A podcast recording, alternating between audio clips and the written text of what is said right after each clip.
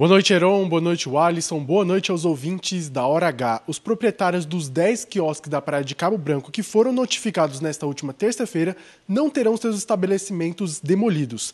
A Superintendência do Patrimônio da União se reuniu com os comerciantes nesta quarta-feira e explicou melhor a notificação.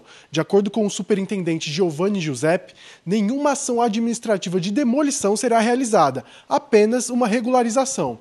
Em contrapartida, os comerciantes vão precisar sim pagar as multas para voltarem à legalidade. É uma ação de regularização, não tem nenhum indicativo para retirada de, das ocupações do local. Né? A gente é sensível à, à importância desses equipamentos comerciais para o turismo, para o desenvolvimento local, para o apoio ao lazer do, do paraibano. Né? Então, vai continuar sendo a, a mesma organização e estruturação urbana de sempre. Inicialmente, os proprietários teriam 30 dias para concluir o pagamento das multas e regularizar os seus comércios.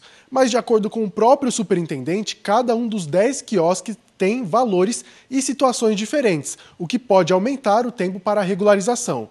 Giovanni Giuseppe citou uma transparência no processo. O importante é que a SPU está aberta ao diálogo, eles estão também cientes, abertos, são cordiais, entendem a necessidade de estarem regulares. Isso traz inclusive segurança jurídica para eles permanecerem tudo. Então é uma situação bastante é, transparente, bastante contornada. Leonardo Brans na hora H, o dia inteiro em uma hora.